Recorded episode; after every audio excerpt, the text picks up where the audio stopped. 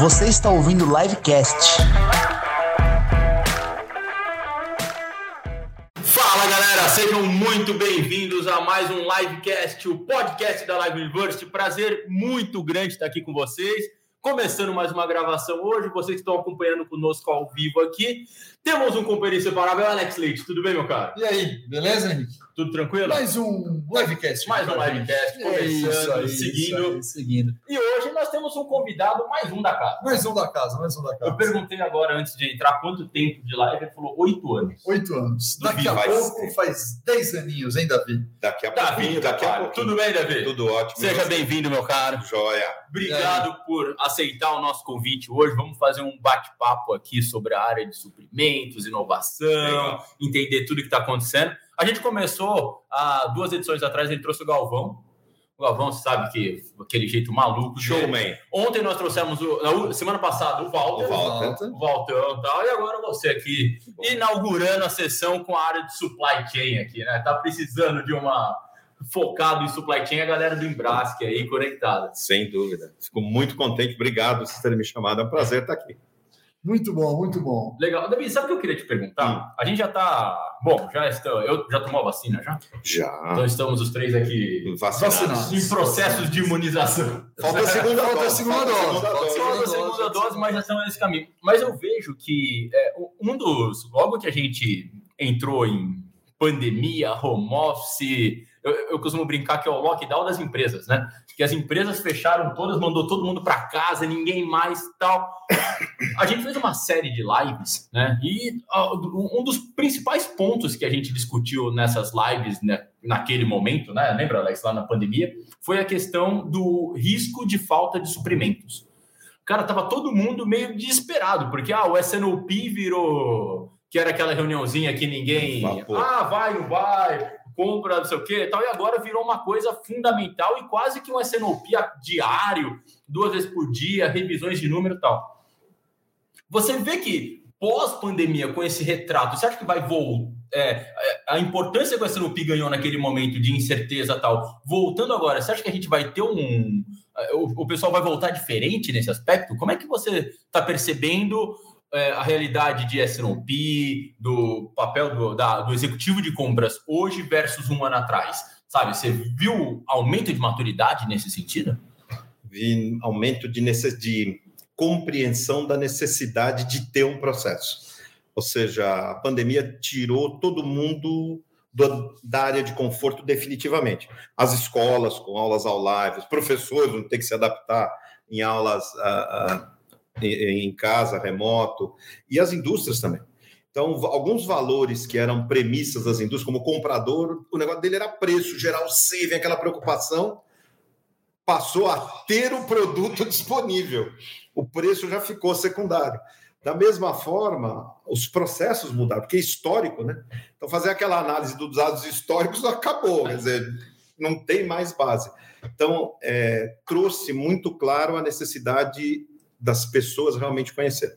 Porque o que, particularmente, eu percebo muito, mesmo com alunos é, em cursos em company ou não, é a falta de base. Então, você vai falar sobre SNOP, você vai falar sobre cálculo, você vai falar assim, bom, então, pessoal, pega o desvio padrão, o pessoal não sabe calcular desvio padrão. Então, isso ficou muito patente, porque agora tinha que fazer, não tinha mais a base de dados, tinha que reprogramar, tinha que voltar a fazer o básico, e o pessoal não sabia fazer o básico. Então, a, necessidade de conhecimento ficou muito mais tácita. Né? As pessoas. É, eu, tem um, uma pessoa que eu conheci faz pouco tempo, que é o, que é o Leandro Carnal, e ele fala um negócio muito legal, que ele fala assim, é, quem te fala ter sorte é o teu meio amigo, né? Que é o cara que não é seu amigo. Porque sorte é o que o vagabundo fala pela falta de esforço dele. Isso aqui é verdade. Então, é- essa situação das coisas estarem prontas, as pessoas pegar, acabou. Elas tiveram que construir. E aí eu acho que deu uma Mas você separada. acha que é falta de base porque tá todo mundo afastado? Sei lá, porque imagina na empresa aqui, estamos nós três aqui na mesma área, eu tô fazendo alguma coisa, tô com uma dúvida, Alex, como é que funciona? Como é que é tal? Agora com cada um no seu quadrado, né? As coisas meio. Isso meio que se perde, né? Por mais que você tenha uma coisa remota, conectado, não é a mesma coisa, né? A gente sabe que existe uma. É, sei lá, hoje em dia, sei lá, se você pega a agenda do Alex, cara, você abre no Outlook Não, lá. não, não, não. Isso, Cara, isso é melhor a gente não comentar nessa live. Não, não, se você quiser marcar uma agenda com ele agora, você marca daqui três semanas, então. Você, A minha agenda é D mais 10. D mais 10. Se você tem dificuldade, imagina a gente. Hoje Vamos mais entrar 10 nesse dias. assunto. Então, mas é, e com as empresas acontece muito isso, sabe? Por aí você fala, ah, tá todo mundo online, mas o cara tá numa reunião, tá em outra tal. Sendo que antigamente você tava lá do lado, cara, como é que era mesmo aquilo lá? Como é que você usava esse cálculo? Que número que você colocou? Você não acha que essa necessidade que você está trazendo também é pelo fato de como a galera hoje depende muito mais dela para o projeto rolar, ela tem que dominar mais, sabe? Aquele executivo que dependia de picadas informações da equipe toda funcionar, sentiu muito nesse processo? Sim, porque ele teve que se reinventar. Você imagina um líder. Um líder que tinha o pessoal à disposição, ele fazia reunião. Eu lembro quando eu, quando eu trabalhava e não era o executivo, era um profissional só e era um comprador, eu via o meu chefe fazia reunião lá dos Estados Unidos, eu falava, o cara da China, que é o último a falar, meu, até eu apresentar, o cara da Europa, quanto tempo o cara está perdendo? Isso acabou, né? Porque o tempo se tornou o que sempre deveria ser, que é o que o ser humano, que o indivíduo tem de maior valor é o tempo, né? Porque o nosso é limitado, você sabe que tem a data de fim só. E ah, acabaram percebendo de que, primeiro, dá valor ao tempo, porque eu preciso otimizar o dia a dia das pessoas, trabalhar num ambiente diferente, porque a pessoa está em casa, ela não está mais à minha disposição. Então, é, isso trouxe. E entenda uma coisa, eu não estou falando que essa necessidade é má. É, tem um termo que eu ouvi uma vez que diz assim: pérola feliz não é pérola produtiva. Produtiva é aquela que o grãozinho de areia cai lá dentro e ela, ela gera a pérola, né? A, a ostra gera a pérola, porque incomoda. Então, o desafio, ele traz essa... Você tem que revestir aquela dificuldade de madrepérola para gerar. Então, é, eu acho que o que aconteceu foi bom. Eu vejo muita gente buscando, é, a gente viu na escola, aqui na live, quanto cresceu a procura, quer dizer, quebrou aquele tabu do online.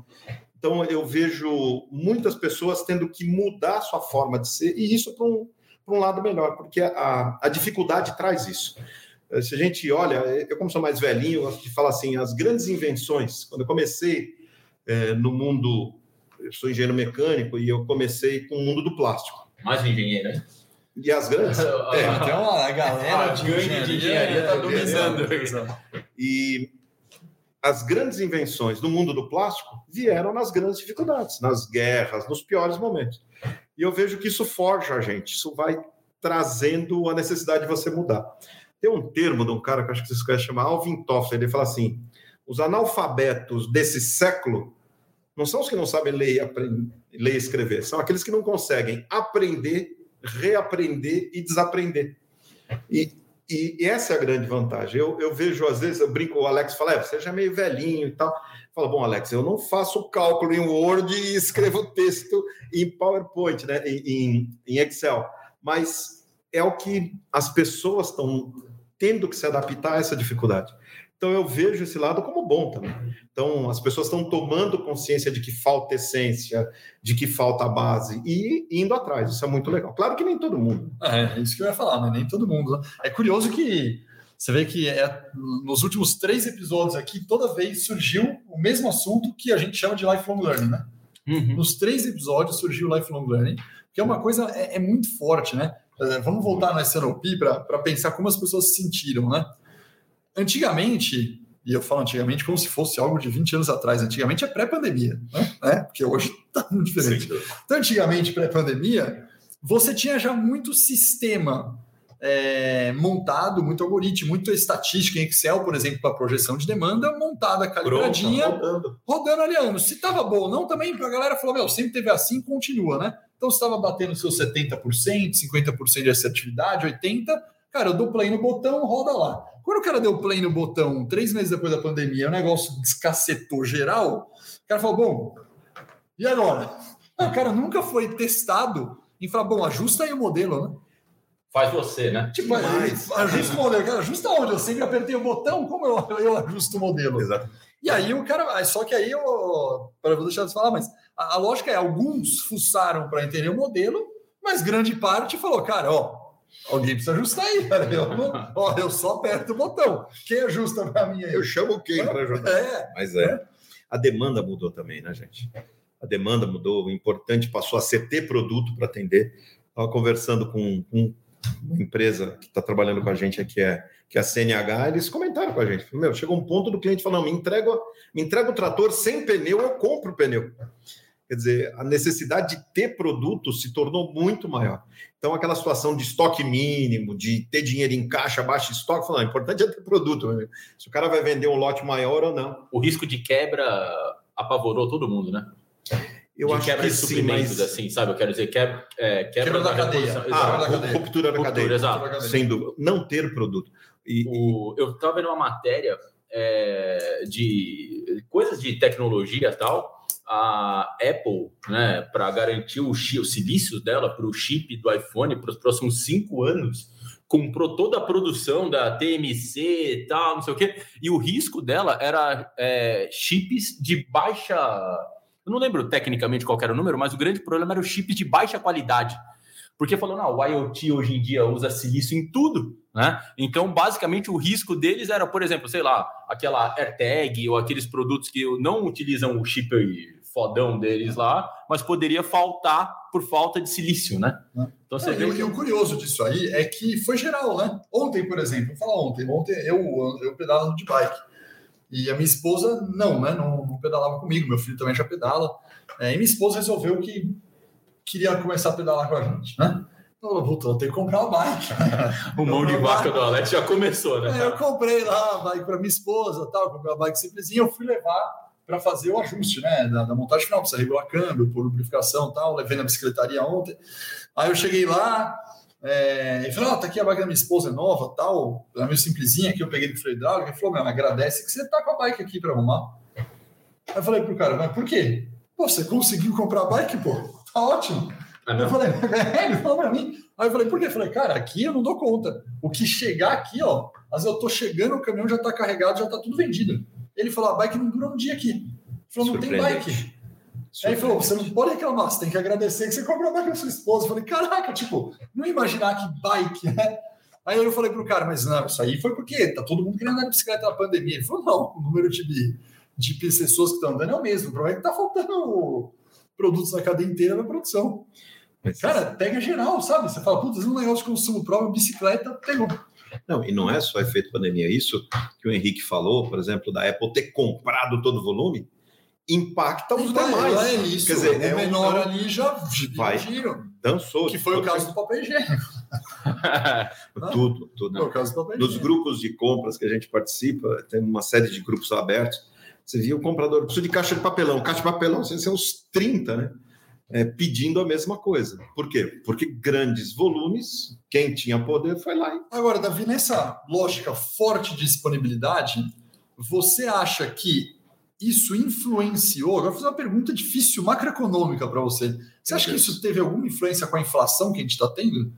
Porque essa corrida, porque às vezes a gente, a gente pega muita inflação muito baseada em produto de consumo no supermercado, né? Uhum. A gente pensa, ah, produto de supermercado, tá lá, ou é o dólar, ou a gente atribui corretamente muito a, a combustível, né? Diesel, gasolina, etanol, ou também a, a questão de commodity, né? A gente sempre jogou muito nessa balança. Mas se você parar para pensar, essa roda de todo mundo comprar produto rápido é, deve ter influenciado a cadeia geral também em termos de inflação, né? eu sempre digo, Alex, quando a gente está trabalhando com alguma empresa, para os diretores falar: ouve o seu comprador. Ouve o seu comprador, que você vai saber muito do mercado. E nesses mesmos grupos, ouvindo os compradores, ou nas classes, conversando com os alunos e perguntando, é, assim, é unânime o pessoal falar.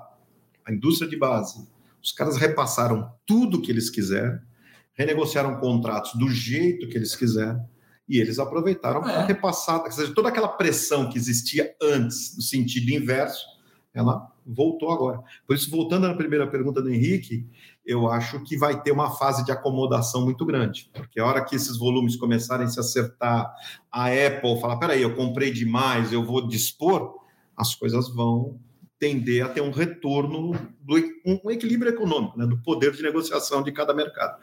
Porque hoje, se fizer uma aluna que a gente estava falando sobre montar o porter do mercado, Aí ela falou: bom, professor, então tem que montar um. Antes da pandemia, eu falei, antes da pandemia você joga fora, né? Porque não serve, Serve mais para nada. nada. É. E depois pandemia vai ser outro. Quer dizer, aqueles equilíbrios, né?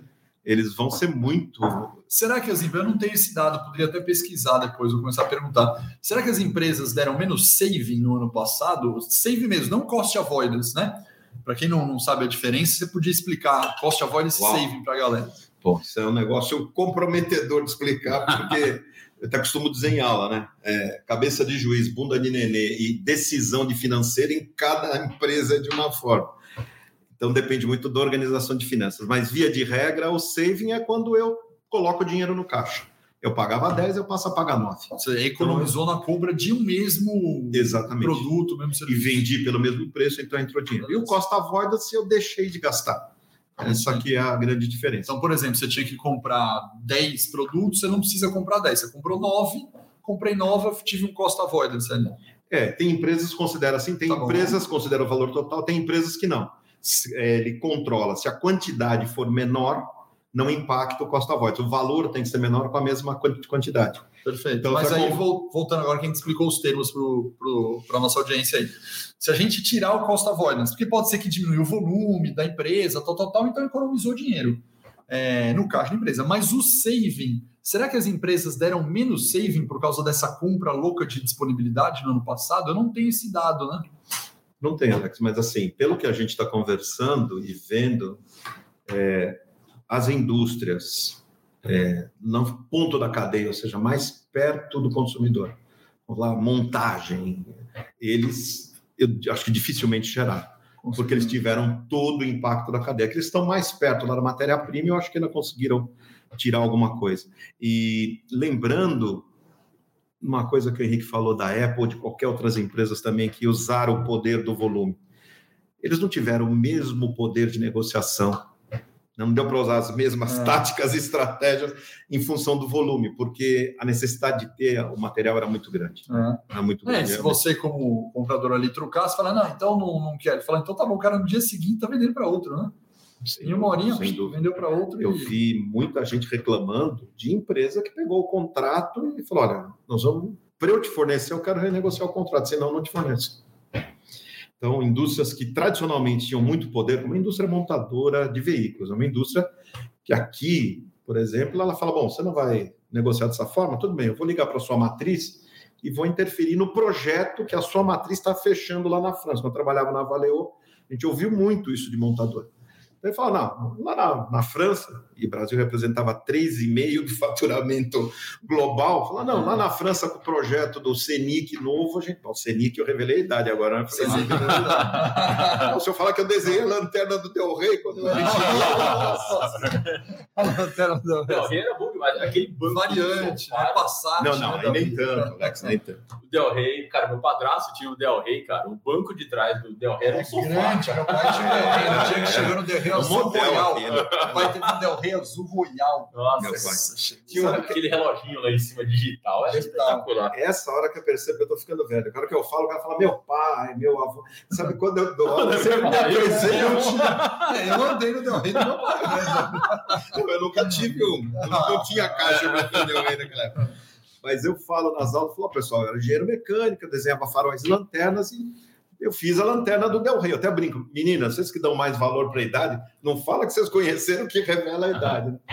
Mas voltando no assunto, então a gente recebia, eu considero ameaças. O cara fala, bom, tudo bem, você não quer fazer? Eu vou falar com a França. Então ele não ia falar com, a, com o meu chefe na França, ele ia falar com a Renault, e a Renault ia falar com o meu chefe e falar, "Olha, não vou fechar um negócio com você, porque no Brasil. Então, e mesmo esses caras tiveram muitas dificuldades. Você já passou, eu não vou falar de é, pandemia, porque todo mundo, nem você, né, Davi? Mas Não, não, não passou por gripe espanhola. Olha aí, peste negra, isso não deu. Mas você já passou por Era outras crises. né? Era criança, era. Peste Você já passou agora, idade média. né? Mas você já passou por outras crises, mas eu vou trocar a palavra crise por rupturas. Vamos falar, algumas vezes você já passou por, por esse é, sistema de ruptura de cadeia, certo? Na, na tua carreira aqui. É, você conseguiu identificar um padrão? O que, que é isso? Ó, toda vez que deu uma ruptura, tá? É, ela ocorre durante um tempo e depois de X tempo, X anos, ela retorna em o mercado. Você consegue identificar um comportamento padrão pós-ruptura ou cada hora acontece uma coisa diferente? Não, é, é muito comum. Vamos dizer, um exemplo recente que vocês também lembram, a greve dos caminhoneiros. É isso. Foi um momento e depois voltou, né? É. Foi um momento muito mais curto, claro que nunca nunca vivi, não peguei a gripe espanhola, é, não vivi um momento assim de quase dois anos, a gente está indo para dois anos. Mas quando teve é, o governo do, do Bush pai, é, em função de proteger as acearias nos Estados Unidos, ele taxou todo o aço importado, e o Brasil era um grande exportador, em 20%, para o mundo inteiro, o leste europeu, tá em 20%. Bom, começou a sobrar aço em todo o mundo. Aqui as usinas, vamos dizer que aqui tem um, é delicado esse assunto, mas ArcelorMittal e Minas e CSN dominam o mercado de aço plano aqui no Brasil. E eles tiveram que se organizar para segurar para o preço não cair, porque a exportação praticamente parou, né? E passado esse momento, mesmo os Estados Unidos não voltando a importar tudo, as acearias americanas tendo um retorno, o mercado voltou a se acomodar de novo. É, nunca volta como era antes, é, por questões de barreiras, por questões é, de medidas que se toma exatamente para não viver essa situação. Mas, vamos dizer assim, via de regra, eu não consegui ver diferença uh, depois de Isso foi lá nos anos 2000. Então, quer dizer, 2002, 2004, quando já passou, já não dava para perceber, já não, como a greve do caminhoneiro, a gente é, já não lembrava você, mais. Dado isso, é, o que, que você. Eu sei que a gente está fazendo um cenário aqui, cenário não é para acertar, cenário é cenário. Né? Sem dúvida. É, com essa tua experiência, o que, que você acha que vai acontecer em 2022? Você acha que vai é, estabilizar essa questão, a cadeia vai parar de ter esse rompimento? Você acha que vai ter aumento de preço, diminuição, vai ficar. O que, que você acha que vai acontecer em termos de, de cadeia para 2022? Eu, eu eu considero assim, Alex, é, medidas vão ser tomadas para tentar evitar que ocorra o descontrole que aconteceu. Então, uma coisa que é tácita, a gente até discutiu sobre isso em nossos eventos, a gente já falou bastante sobre isso, sobre gestão de contrato, que é algo que é muito engraçado. A empresa contrata a gente para gerar save, em primeiro lugar, o bom consultor vai nos contratos. Os caras estão pagando coisa que não tem que pagar, e é normal isso. E na maioria das empresas, são poucas empresas que realmente têm um processo de gestão de contratos. É, quando a gente leciona sobre contratos SLA, a gente brinca e fala: quem tem multa no contrato? Ah, eu tenho. Quem, quem cobra? Aplica, é, quem aplica a multa? Quase ninguém. E aí você vai ver por quê? Porque não existe um processo de cobrança. Então, isso é uma coisa que deve mudar muito. Porque na, na relação de duas pessoas jurídicas, o que vale é o contrato. Então, a fragilidade com que os contratos foram quebrados, eu acho que esse tipo de, processo vai mudar. Então, agora que o mercado retorna, que as forças vão se equilibrar, eu acredito piamente. Acredito que vai ter uma atenção maior para os volumes de estoque. Porque uma coisa que é muito comum a gente encontrar, até tem um aluno que está no MBA, e ele fica revoltado, porque ele falou, não, aqui na minha empresa não adianta. Como o faturamento é maravilhoso, a margem é maravilhosa, o pessoal não dá valor para conta. É, é isso mesmo. Então, que, aliás, só uma parte, fenômenos que a gente é, visitou, né, em missão que a gente foi para fora, a gente teve o prazer de, de, visitar o Google, né, e falar com, com um VP de procurement do Google, né? Cara, e é muito doido, é outra cabeça. Eles estão mudando muito no Google, eles avançaram muito nessa parte, mas era muito louco. Lá era, era pura questão de estratégia de compras no Google, disponibilidade para quem pedisse. Cara, você vai pagar caro, não vamos, vou dar um exemplo bem simples: notebook para o funcionário. Cara, enquanto na grande maioria das empresas mais estabelecida fala, cara, vamos cotar três, um não sei o faz o seu quê. Cara, o Google pediu, cara, meu, o cara compra e entrega amanhã. O importante era entregar rápido, é, sabe? E eu achei interessante. Por quê? Porque a margem é tão grande do Google que, cara, não era relevante. Mas, detalhe, eles estão mudando bastante no Google e fazendo uma gestão hoje muito mais é, forte nesse aspecto é, no Google em termos de. de eu achei interessante lá no Google, quando a gente ouviu, eles colocaram: é, você imagina o. É, sei lá, um funcionário do Google tá precisando de uma guitarra, uma Fender tal, não sei o que, vai passar por um processo sobre uma requisição tal. Porra, o cara teve uma ideia cara tá colocando um projeto, tá? põe essa guitarra rápido na mão dele, sabe? Porque ele vai usar para fazer algum projeto tal. Então, o risco de eventualmente aquela guitarra não chegar na mão dele é maior O, o, o risco de ficar sem é maior É. do que o, o eventual saving que poderia trazer. Você tocou num ponto muito legal, que a eh, a gente com- debate muito com, com o pessoal de compras, né? É, o equilíbrio. Então, é, essa busca pelo equilíbrio, aquilo que eu preciso controlar, que não faz sentido o cara que seja da, da área de operação ter um laptop top, mas o cara da engenharia, de repente, que está desenhando um projeto, faz todo sentido e, mais importante, mudar. Ou seja, o que eu estou comprando é praticamente o mesmo, mas a necessidade interna é diferente. Esse equilíbrio que eu acho muito difícil das pessoas compreenderem. É, tanto ah, o time de compras em si, ele olhar e olhar para o cliente, entender a necessidade do cliente, quanto as áreas de compliance entender, porque é um conjunto. Nós fizemos o levantamento. É difícil equalizar, né? Você imagina o seguinte, eu sou o cara de compra, certo? O meu objetivo é obter o maior saving possível. Ah, mas o cara do Google tal, sei que, porra, mas deixa que eu vou tentar fazer sempre o meu melhor. Não, o cara, passa para mim, deixa que eu vou tentar, eu, vou, vou- eu, eu faço rápido também, sabe? Mas eu não acredito nisso, Henrique. Eu acredito que falta um processo. Entendi. A falta de processo é que acaba gerando. Ou seja, fica difícil envolver as áreas e definir um processo onde qual que é o resultado. Porque eu diria assim, a próxima moeda de compras não é o TCO. A próxima moeda de compras é qual resultado essa compra vai gerar. Esse que é, esse que é o verdadeiro time, ou seja, quanto que aquela compra vai agregar de valor. Então a gente fala em save, a gente fala, não, agora é TCO. Eu lembro da época que era preço e custo. Então o comprador não podia falar em preço, o comprador tinha que falar em custo. E depois foi o cost breakdown, aí o TCO hoje. Eu digo, não, é quanto aquela compra vai agregar de valor. Então, é, e, e é encontrar um equilíbrio para isso e falar, bom, peraí, mas comprar isso daqui, pouco importa é no prazo, o prazo é pior, pouco importa o preço, porque o retorno que isso vai trazer. Então, quando os compradores, mas aí é a organização como um todo, conseguir enxergar isso, isso é muito legal. Ó, Eu você ia- quer falar? Pode falar. Não, só ia comentar que a gente fez levantamento de necessidade de uma empresa de treinamento e você acaba visitando, você costuma entrar em porões, né, em quartos da, que o pessoal de cima não, não entra muito. Então a gente toma muito cuidado quando a gente dá o resultado para não chocar as pessoas. E você dá para um professor de compras e logística, de supply, para fazer o levantamento de necessidade, fala, esse cara vai botar um monte de treinamento de supply.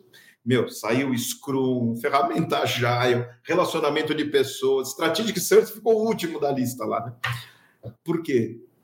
Porque aquela empresa, a necessidade dela maior, muito mais, é as pessoas se entenderem e terem uma forma ágil de resolver. Mas elas são tão amarradas, porque é uma multinacional, com o padrão que tem lá de compliance, com a regra que aconteceu um problema lá na divisão de Bangladesh, impacto que fica difícil estabelecer esse critério, mas se quebrar esses laços no sentido de falar, gente, vamos reportar o que é conveniente e resolver o nosso problema. E parar de medir é, o custo total e falar quanto agrega essa compra para o nosso negócio, quanto ele traz de retorno, que é a conta no final do dia. Ah, Quando a gente fala de SNOP, eu falo assim, galera, você quer fazer um bom processo de SNOP? Quero. Então tem dois valores que tudo que você fizer, e não é e, é o, resultado e cliente. Você está fazendo fica melhor para o cliente, fica melhor para o resultado? Faz. Fica, fica melhor para o cliente. E o resultado? Não, não faz. Então, se encontrar esse equilíbrio, e aí cada organização tem que ser a sua pitada. Lembra uma coisa que o Alex falou uma vez? Falou, ó, a gente faz material, vocês vão dar aula. Agora, se o tempero é com a mão esquerda, com a mão direita, você lembra, se joga um pouquinho, isso é de vocês, da experiência de vocês. Ah. E aí cada organização tem que olhar e falar, bom, como é que eu defino esse, esse valor que agrega? Qual, qual o processo? Qual a Aí, aí você falou de cultura, né, é, da organização e dessa agregação de valor. Me lembrei de outro caso, que é uma empresa interessante, emblemática, que eu vou falar aqui, que está mudando também. De 10 anos para cá mudou muito. Ela se chama Rede Globo de televisão. Cara, Rede Globo, qual, qual que era a agregação de valor e cultura? Você imagina o choque que diretor da novela da Rede Globo simplesmente chegava na hora da, da gravação da cena e falava: Quero uma Ferrari. Porque o cara tem que sair daqui na Ferrari do shopping e lá no Projac. Cara, o que, que o cara fazia? Tinha que arrumar a Ferrari na hora para gravar a cena. Hum. Cara, quanto você pagava no negócio? Nossa, deve ser absurdo. Nossa, né? qualquer Os coisa. Deve ser absurdo. qualquer coisa. E era assim, era ficha livre, né? E você vê que a, a cultura é. Por quê? Porque na cabeça é, ali da, da Rede Globo, aquela agregação de valor de ter aquela cena ali, quando era impressionante a necessidade de fazer aquilo, né?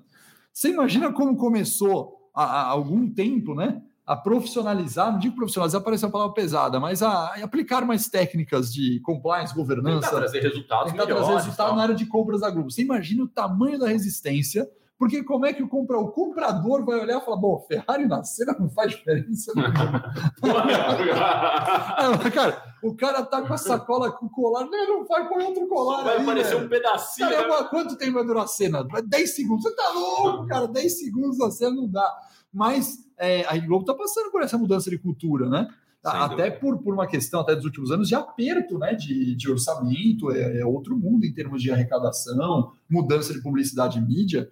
Mudança Então, até de como se recebe. é, então a, é- a Globo, estou dando de exemplo, mas outras todas com o mesmo cenário vão ter que mudar a cultura para achar o que? O equilíbrio de agregação de valor, né? Sim. Porque. Alex, aproveitar aqui, pessoal, vocês que estão acompanhando com a gente, eu estou aqui no nosso chat do YouTube. Opa, então, quem quiser batendo papo conosco, é, a Georgia está mandando aqui um boa tarde a todos. A Nathanie Gomes, ela falou boa tarde, professor. Boa Ela tarde, Nath. aqui e tal. E o Fábio Arnaldo, ele coloca aqui, adoro o livecast é, da live, é sensacional. E, pessoal, uma notícia para vocês, então, se vocês quiserem mandar pergunta, interagir conosco aqui, mandar pergunta para o Davi, Vontade. pode mandar, eu estou aqui no chat, estou acompanhando. E uma novidade legal, Alex, Davi, que agora estamos no Spotify. Spotify. Sim, então olha. quem quiser seguir a live lá no nosso Spotify, entra lá no nosso, busca lá Live University no Spotify, vai aparecer a gente lá, o livecast bonitão, dá um follow, deixa os comentários com a gente lá. Aqui, ó, o Vitor tá colocando presente aqui também, kkkk. Então tá colocando aqui uma mensagem aqui, vamos participar desse bate-papo. Você sabe, Alex, você comentou da Globo, a gente fez um Incompany Strategic Search lá na Globo, no Rio. E eu que fui alocado para essa aula. Foi muito engraçado, é exatamente isso. Eles tinham é, o que fazia essa compra da Ferrari, falou chamar contra-regra. E devido à profissionalização, eles pegaram os contra-regra, aquela solução simples que o pessoal de organização faz, né? Pega os caras e põe dentro de compras. Os caras viraram comprador do dia para noite. Ficou com- compra a regra. Aí você imagina o cara entra numa área que fala tem que fazer requisição, fala, mas a moça falou que a grama tem que ser verde, não pode ser aquela grama queimadinha, diretor. E naquela época, né, diretor lá, pelo menos isso foi faz uns quatro anos. É, o diretor tem um- uma situação muito engraçada e tem assim um status muito grande lá dentro. E aí, conversando, fazendo strategic search, você sabe que sempre tem uma turma, tem aquele pessoal que topa, que quer fazer, que quer, e tem aquele pessoal do contra. Então, o pessoal do contra escolheu para fazer, a categoria era animal de cena. Peraí, pessoal, essa categoria não dá para fazer. né? Eu costumo brincar assim, fala, pessoal, é, vou dar um exemplo para vocês de categorias que não faz. Coroa de flor. Pô, coroa de não dá para fazer, né? Falei, mas a funerária, se ela fizer, é legal, porque para ela aquilo é cor, né? Então a gente. E- Será que, será, que, será que casamento cai na, na regra de compras? Nossa, você já pensou, cara? Casamento, cara. Se tem um negócio que a galera gasta, é casamento, né? Nossa. É, eu também gastei. Né? Uma vez na vida, né? Normal e Nossa, de paga muito caro. Mas é, isso aí é a indústria do sonho, né? A É, indústria do sonho é outra regra. Quando você falou de cultura, foi legal, porque tinha uma compradora que a gente estava comentando e ela estava dura na ideia. E ela era compradora, não era contra-regra. E falando. E eu falei, poxa, mas você tem que buscar mercado. A gente está falando do Porta, como vai mercado? Você tem a Record? Falou, não, nossa qualidade é diferente da Record. Falou, sei disso, mas de repente o cara pode ter uma sacada. Eu falei, pô, Hollywood. Ela virou para mim e falou: Hollywood faz um filme a cada três meses. Nós fazemos quatro filmes por dia, porque cada novela é um filme. Você vê como a cultura está enraizada para mudar a situação e ver que vai chegar numa hora como agora. Porque antes põe o preço a X, ho- X milhões de segundo. Hoje não, depende do Ibope para ele receber. Uhum. Então, quer dizer, essa mudança vai fazer. E reforça aquilo que eu falei para você, gente. O que valor essa compra traz? Uhum. Eu acho que essa é a, a famosa. assim, vai ser a grande eh, medida de compras. Ou seja, que valor essa aquisição traz? Será que ela precisa passar por todo esse processo? Será que ela faz sentido? O valor que ela traz é muito maior. Mas é. mundo Nossa, mas é uma compras equação difícil, né? Você saber, legal, que valor essa compra traz e como é que eu. Quem vai calibrar isso? Né? Para o diretor lá do lado, a compra é o máximo, mas para o cara de operação, tal, né? Que, que, que é o dono do, é, do- do- que vai que é responsável por ajustar esse valor que a compra traz? Né? Você sabe que me fizeram essa pergunta, a primeira vez que eu lancei essa ideia, estava na Câmara de Comércio Brasil e Alemanha, falando para um grupo de CPOs, CEOs, e saiu essa pergunta, porque era uma palestra, mas era super aberta, o bate-papo. Falei, gente, que vai existir é um tipo SNOP de compras, entendeu? Ou seja, trazer o que vai seguir qual fluxo. E o time decidir, porque o impacto da empresa em relação em frente ao cliente, o resultado é o mesmo para todos. Então, ou seja, vai ter que se montar, o que eu imagino, é, é tipo um conselho que se reúne periodicamente para tomar decisões dos casos que fugirem da regra casos que sejam levados. Agora, é, é realmente um negócio complicadíssimo, né? Vou falar de nós aqui, né? Nós vendemos em company, né? Cara, infelizmente, a gente perde, assim como qualquer outra universidade, perde um monte de contrato de compra, a gente deixa de vender, por quê? Perde preço, né? Sim, claro. E aí, a, a, gente, algumas vezes, você vê, puxa, perdemos por causa disso, daquilo, tal, faz sentido. Mas muitas vezes a gente perdeu, é, por exemplo, um profissional autônomo. Não é? é um professor que dá aula, e o cara, ou, ou o cara cotou, o professor, pessoa física, versus a Live University. Cara, não dá para comparar o negócio, né? E, e, não que eu tô falando, é em termos de tudo, porque, por exemplo, nosso cara vai ter um app, né? O nosso cara tem um portal, tem um app, tem um material que foi feito por outro, tem alguém que vai dar suporte, se aloca o professor, não tem que colocar do professor no lugar. E não está dizendo que é pior ou melhor, porque pode ser que aquele professor individual também deu um puta show lá e beleza. Sim, a gente tem uma trilha, né? Normalmente você tem trilha, você... gente por Exato, um por um duração. Mas a lógica é: você imagina que o nosso caso é super específico. Se o cara não consegue diferenciar eventualmente contratar um professor, dar uma aula de liderança versus a Live Universe para dar uma aula de liderança, quem que vai decidir o que agrega mais valor, né? Porque então, assim é. como isso, vai ter um, um, serviço de marketing, vai ter um serviço de escritório de advocacia, vai ter um serviço de contabilidade. Mas como que você cria um limpeza. comitê? Limpe... Como que você cria um comitê? O comitê nunca vai saber tanto de treinamento e educação suficiente. Lógico, se for para falar, pô, é uma indústria automotiva, quem está falando da commodity, pô, aí legal, né? Um negócio de domínio, assim, é o core da empresa, né?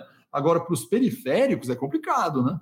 É, Alex, eu acho que quanto mais longe, quanto mais distante tiver de eu conseguir identificar que benefício traz para o cliente, que benefício traz para o resultado, mais difícil fica essa tomada de decisão. É. Aquilo que está mais próximo do cliente fica mais fácil, eu percebo com maior facilidade. E aí talvez esse, esses, esses tipos de aquisições acabem seguindo o caminho normal. Mas a ideia, por exemplo, que ele falou lá da Fender do Google, por exemplo, essa fica fácil, porque está perto do cliente. Então, digamos que as empresas B2C vão ter muito mais facilidade em decidir isso do que as empresas que são business to business. E, mas eu não consigo enxergar uh, a evolução de compras, que está chegando num ponto e é muito Eu tive um, um, um, um chefe na Valeu, chamava Pierre Delamarie Darchimon, que ele falava assim, cara, vai chegar um ponto em que as empresas só vão ter vendas diferentes. A gente fazia ar-condicionado para veículo. Ele falava, o que a Valeu faz, o que a Ber faz, o que a Denso faz, são iguais. Tem que ter qualidade, senão você não sobrevive. Tem que ter entrega, senão dizer, o que muda é o logo, é quem vender. É a inteligência de quem colocar lá no mercado. E a mesma coisa vai acontecer é, como você falou, o profissional liberal que vai lá fazer, não tem toda a estrutura que tem. Então, na hora que o mercado subir o padrão, esse cara deixa de existir. Ele tem dois caminhos. Ou ele consegue atingir, ou ele vai deixar de existir. Então, é, digamos que seja uma empresa prestar serviço, como eu prestar serviço para a live. É, se eu falar, ah, gente, eu não vou usar Miro, ah, Mentimeter, esse negócio muito complicado.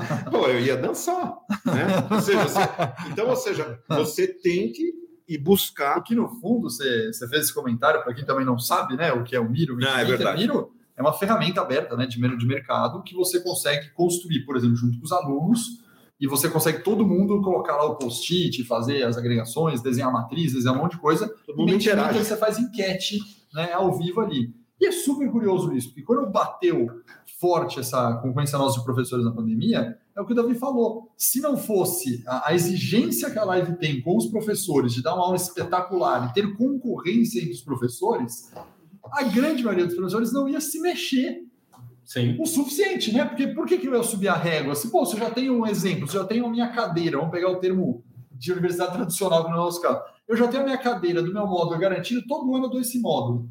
Cara, eu dou do mesmo jeito, porque eu vou. Tô ok dentro da minha cadeira, agora na live não, cria um incômodo, porque, cara, se você não for a melhor nota, na semana que vem você tá fora.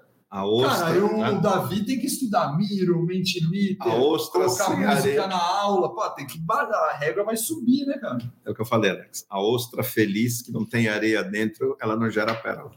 Então, ou seja, esse incômodo E esse papo aqui, os demais professores tiveram assim, é bom a gente parar por aqui para não entrar no debate. Inclusive, um abraço, Vini acabou de mandar um abraço para você aqui. Vinão, estamos com saudade, queremos você aqui, hein, cara? Queremos você. Mas você sabe, Davi, eu vi você com a camiseta de Stanford aqui, ó, mostra para a câmera ali, Stanford Ó. e tal. Cara, você sabe que a gente é, esteve lá recentemente. Eu vou pedir para o Pedro. Pedro, coloca na tela para mim aqui a, a capa de um livro, chama é, O Futuro é Mais Rápido do que Você Pensa. Procura pra gente, eu vou pedir enquanto ele coloca aqui. Eu terminei de ler esse Aliás, enquanto ele põe o livro lá, estivemos em Stanford, na, na mesma visita que a gente É, fez. Palo no Alto. Google. livro. A gente aproveitou para a conhecer lá. Bela cidade. Também, uma bela cidade. Não, foi, cara, foi genial. É, Cara pra caramba, mas é uma bela cidade. Mas foi genial entender a cultura por trás do Vale Cis. O futuro é mais rápido do que você pensa. Coloca lá. E o que eu achei mais legal do livro é que ele coloca alguns pontos, assim, muito doidos, sabe? Mas ao ponto de você imaginar o seguinte, sabe? Aquele negócio de. É esse aqui. Isso. Esse primeiro aí, ó. Coloca aqui. Aqui, ó. Então, pessoal, esse livro aqui eu acabei de ler, muito legal.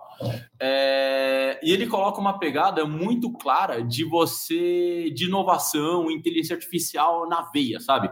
Que a inteligência artificial vai mudar muita forma com que a gente interage nas nossas vidas, né? E de certa forma, algumas coisas ele realmente já sabe, né?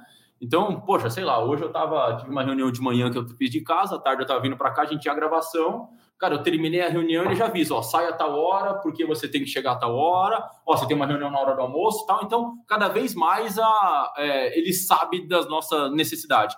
E ele coloca nesse livro uma coisa muito. Beleza, pode voltar lá, muito B2C, né? Que é de ele entender que eu vou precisar, por exemplo, ele fala, ah, ele viu que eu vou fazer uma viagem, por exemplo, para os Estados Unidos, ele viu que lá tá frio e ele sabe que eu já não tenho blusa para aquele frio. Então ele já, olha, quer comprar essa blusa para você ir para Nova York e tal, que você não tem, lá tá menos 5 graus. Então, é muito doido. Você acha que nas empresas a gente pode ter uma, algo parecido como isso, por exemplo, no sentido de, sei lá, para uma categoria específica de compras, a gente ter um robô que vai nos suprir automaticamente, de acordo com a necessidade do negócio, sem a necessidade humana? Sei lá, por É. exemplo, uma categoria de material de escritório, por exemplo. Hoje você já tem certas empresas na área de estocagem sensores que detectam a queda de volume e colocam pedidos de compra. mas num VMI. Numa pegada de VMI ou numa pegada de inteligência artificial mesmo, Não. de falar o seguinte, olha, sei lá, eu aprendi no seu histórico que essa é a sua demanda, eu já tô te... Não, não nesse Só, vamos aspecto. só fazer uma parte. Essa grandeza, VMI, não. Vamos explicar VMI para quem está.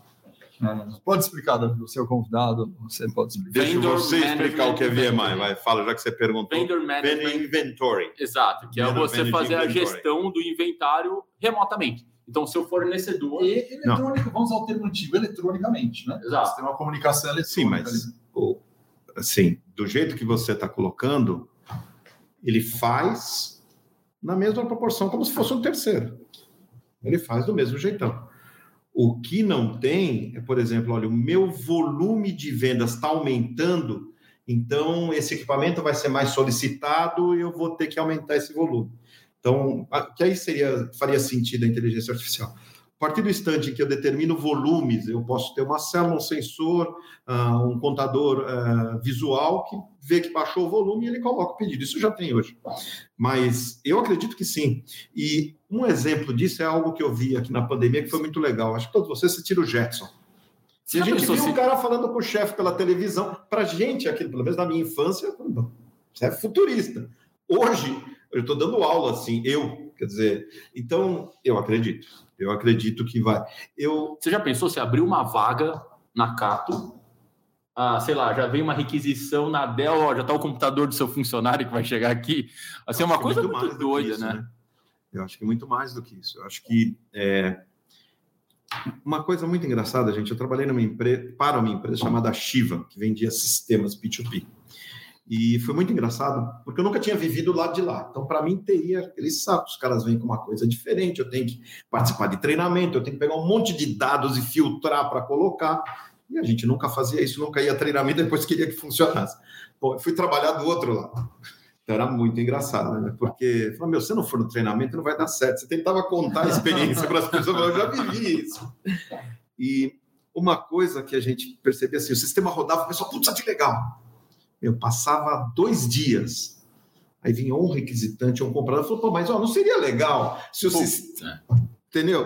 E aquilo é um never ending job, porque cada vez o cara fala, pô, mas peraí, mas se ele tem esse dado, se ele tem... E o que me assusta do ponto de vista é, é que nós não temos um limite. É, uma coisa que eu costumo dizer na aula, eu falo, pessoal, perfeição existe? Não, perfeição não existe, porque sempre dá para fazer melhor. Então, essa necessidade, e o que me assusta muito, que eu acho assim fascinante, é a velocidade que ela vem crescendo. As coisas eram, né, aquele reloginho, Paraná, eu lembro, trabalhei numa empresa chamada TRW, quando eu fazia faróis e lanterna. E era assim, a engenharia desenhava, métodos e processos desenhava o processo, a operação, aí vinha o diretor da operação dizendo, todas as merdas acontecem aqui, porque eu tenho que transformar em realidade. Eu vivi isso muitos anos da minha vida. E hoje, você não vê mais essa situação. Ou seja, o produto cai redondo lá dentro da operação. E para quem está ouvindo, não em todos os casos, eu sei que nem todo mundo é perfeito, mas muito melhor do que caía. Quer dizer, o pessoal falando em seis sigmas de precisão. Na época a gente falava, fazia lanterna no carro, um grande problema é o que a gente chama de see-through, que é ver através, ou seja, a folga entre a lanterna e a carroceria do veículo. Para vocês terem ideia, são coisas de centímetros, não são milímetros. E hoje, Hoje os caras não falam mais nisso. Quer dizer, naquela época a lanterna trincava, porque a carroceria tinha soldada de uma forma diferente, ela trincava por pressão. Então, hoje é, as coisas são uma evolução muito grande que acaba refletindo no resultado, não só ah, para o consumidor, que talvez ele nem perceba isso, mas do ponto de vista de facilidade do processo em si. Então, eu acredito muito nisso, porque essa como o pessoal diz, nesse mundo bunny que a gente vive, esse ar de ansioso, de querer algo diferente, de querer algo mais prático e melhor. Vocês não viveram a parte do. Vocês já nasceram na época do Tonton, né? Era tal, tal né? Ah, eu era na época do mapa, galera. Que o guia quatro rodas da vida, é, que raizeira, pô. Cara, era guia uma quatro rodas. Nossa. Não, e o pior, cara, é que Aquela... o guia tinha um negócio que era assim: você tava na página, a Poli que tá ali não tem nem ideia do que eu tô falando. Não, não, não, não sabe nem o que é. Aquele da página, continua na página X, na página 350. Mas o que a página, cara, o leigo acharia o quê? Que a página você vira a página. Não, não. Cara, a página tipo, tinha 100 sempre para frente. Né? Não, e quando era bem Cara, na esquininha. E quando era bem na esquininha, que você já virava, já voltava, já, já ia. Cara, tal.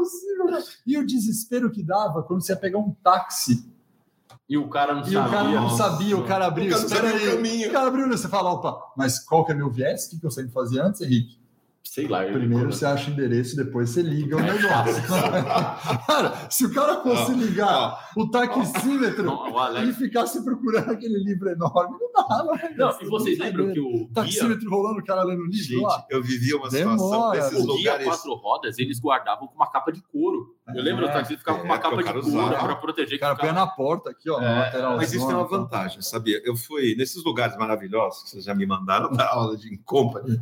Eu brinco até com o pessoal falando, onde fica Conceição do Mato Dentro, né? Minas, Minas Gerais, o pessoal mais natureba aí curte que tem cachoeira, trilha e tal. Mas eu fui numa dessas empresas e, galera, não funcionava nada. Aí tinha uma lousa. Falei, me arruma giz que eu dou aula, não tem problema, eu sei usar, né? Então, é, assim, é, é muito engraçado. Porque... Mas você ia falar do Tonton, a gente entrou para o Guia Ah, não, rodas, é, mas é a mesma coisa, né? Ou seja, é, hoje, você pegar o cara do táxi e tirar o Waze dele, ele não consegue mais exercer a profissão dele. Quando você falou dela, por exemplo, de exemplo, falou assim, imagina apresentar para ela o telefone com um disco. Ela vai olhar e falar, mas eu aperto aonde? É. Porque não, é assim, é, são, e são coisas recentes, gente. E a gente percebe que a mudança é muito grande. Uma coisa que acho que quase todos nós vivemos é isso daqui, né? Isso daqui, o primeiro, não sei se vocês tiveram privilégio, mas eu ganhei da empresa. Você tinha o celular, uhum. que era só, era o tamanho desse copo um pouco maior, e era só celular e vibrador. E você tinha uma caixinha que você carregava do lado, que era a bateria. Então, se você fosse sair com ele, você saía com os dois. Nossa. Você imagina hoje, né? Quer dizer, hoje ele é tudo menos um Eu telefone. vou usar uma Você expressão. estava falando, sabia Não. que, se eu não me engano, em Londres tem uma história, né? Que para o cara ser motorista de táxi em Londres, ele tem que decorar as ruas de cabeça. Não tem uma vibe doida dessa? Eu não sei. Eu não sei. Tem uma Desconheço. história dessa. Depois. Porque, olha, em Londres, Ó, diz a difícil que tem até... lá, hein? Ó, Tem, tá ó lá. que tem, ó lá. Tem uma Sim, história sim. dessa. Em Londres, o cara tem que saber de cabeça para ter a licença e tal. Uma Ah, coisa- é, é. chamado oral. é, Já muito tem doido. Você sabe que eu vou usar uma palavra mais moderna da molecada, que é trollagem. Você sabe o que é trollagem, Davi? Ah, Sei. É uma palavra Ó, fácil. Só mandar Davi? um abraço aqui para Tatiane Carvalho, parente ou não, Davi? Ela tá colocando aqui, ó. Ele sempre, o Davi sempre compartilha as histórias de vida profissional dele conosco nas aulas. Isso faz uma grande diferença, agrega muito. A Jorge Legal. Espera tá colocando, Henrique, depois manda o nome do livro. Obrigado. Pedrão, coloca no chat aqui o nome do livro. Futuro é mais rápido do que você pensa. E. Ah, não, já, já o Vitor respondeu para ela aqui, então já foi. Então já foi. Beleza, eu queria falar da trollagem, né? Você falou do telefone, né? Eu lembrei de uma história que eu fiz há uns dois meses atrás. Eu resolvi fazer uma trollagem com a minha esposa, né? Que é mais velha, eu tenho um filho de 10 anos, né? E aí eu fui visitar meu pai, e meu pai tem um telefone daquele de disco, né? Aí eu fui falar com meu filho, né? Você conhece isso aqui? Nossa, o Alex também. conhecia. Chato pra cacete. Cara, ele foi, ele foi ver como é que funciona, papai. Eu ensinei meu filho, 10 anos, telefone de disco. Aí depois que eu ensinei, falei, filho, agora vamos pesquisar o futuro. Fomos no YouTube, telefone celular no futuro. Cara, você ensinou ele na trote, né? Não, não, não, trote. não, na trote, é, o Fusca Verde na porta. Aí eu, eu comecei a pesquisar com meu filho um monte de celular do futuro que vai ser no pulso, que não vai ter, você vai digitar na mesa. Cara, ele começou a pesquisar, ficou mega animado, né? Eu falei, agora vamos dar uma trollada na mamãe, filhão. Aí ele chegou lá e falou, mãe, qual é que é o celular do futuro? Aí eu não sei, ah, só, você acha que pode ser no pulso? Ela falou, não, pode sim, né? E ele começou a falar um monte de coisa do futuro para ela. E a minha esposa, né, tipo, então não sabia de nada disso. Aí eu, aí eu falei para minha esposa, falei, ó, já que ele te zoou com coisa do futuro, pergunta para ele do telefone de disco, né? Olha. Aí ela, é, o que, que é telefone de disco? Ah, é assim, mamãe, você pega o gancho, disco, ah, caraca! Eu tinha ensinado ele, que ficou 10 anos sem saber o que é telefone de disco. Mas foi uma surpresa para ele conhecer o telefone de disco. Sim. né? E para nós é do nosso. Nós somos contemporâneos do telefone de disco. Telefone de E essa é a mudança. Você falou de livro, aproveitar um que eu li recentemente, que é muito legal, que é do Nassim Taleb, que fala arriscando a própria pele. É genial. É, esse, É esse- genial, Esse termo gente. skin in the game tá né, em inglês aqui. Tá, acho que vocês vão ouvir muito, né, pessoal? Skin in Muito, the game, skin in the muito, game, skin in the muito. game. É um, é um termo. Se você quiser depois, Pedrão, pôr em inglês aí, a galera tá usando pra caramba esse termo. Arriscando esse Arriscando mesmo. a própria pele, Do né? Nassim Taleb. Isso é Ah. muito Mas, Davi, conta o, o, o princípio do, do Taleb, que esse livro É, realmente vou tá, tá bem. princípio. Eu vou dizer uma coisa que é, é muito legal, é, que me tocou muito e tem muito a ver com o que a gente está falando sobre o que vai acontecer o que não vai. É, das empresas que vão é, é, realmente se manter e, e crescer. Eu lembro no passado tinha algo que era um, Good to Great do, do Collins. É que era do, do, do empresas- Collins e do Porras, né? De Isso. Porras e em Collins. que era ele observou 500 empresas e quais dessas se tornaram grandes empresas, né?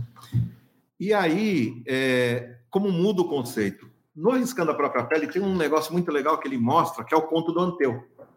Né? Anteu é aquele semideus grego, que era filho de Gé, então ele punha o pé na terra ele, e ele ficava forte. E o Hércules ganhou dele. Por quê? Porque o Hércules falou, peraí, como é que... Ah, esse é o Anteu. Ele pegou o Anteu, tirou ele do chão e matou o Anteu.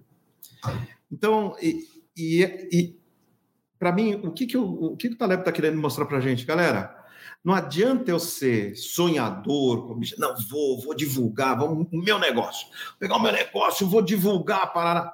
Mas espera aí, mas você realiza?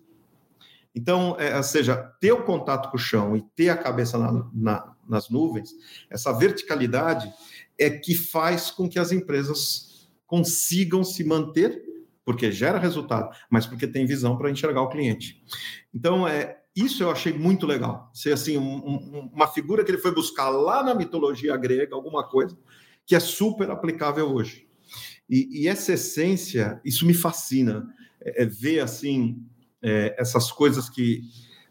Porque por mais que a gente seja ansioso, por mais que a gente queira buscar a novidade que a gente estava falando, é, a essência humana, ela permanece.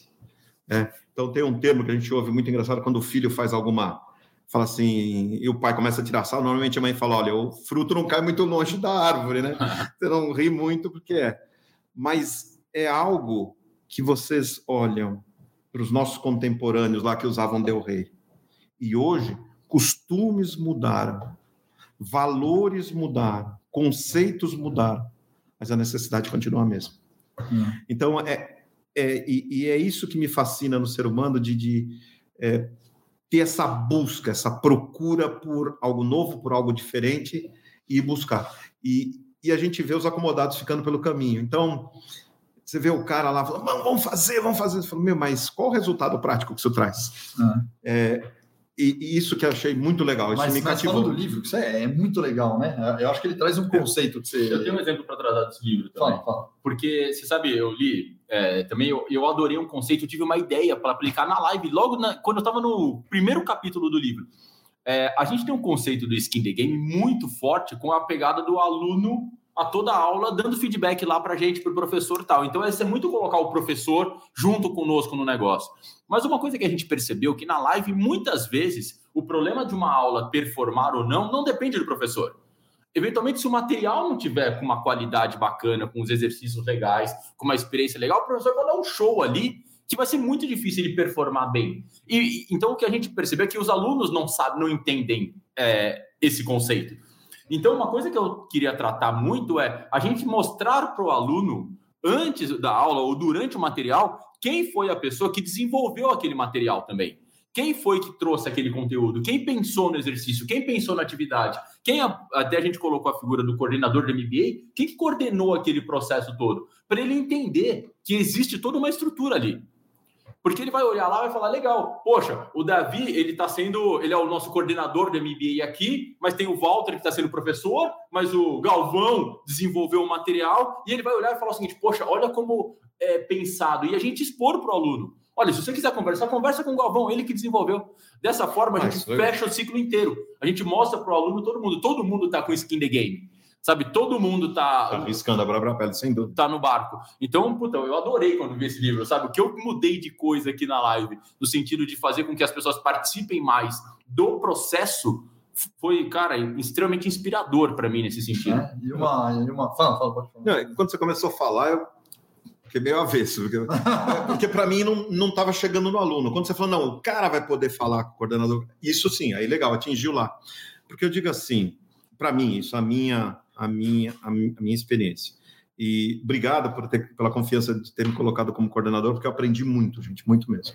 Eu vi professores assim, então, esse material tá raso, esse material não sei o que lá, precisa mudar o material. E agora a gente recebe as avaliações dos alunos e todos os professores. Então, aí eu vejo no outro trimestre, outro cara com o mesmo material que estava. o cara vai lá e gabarita. É, é isso aí.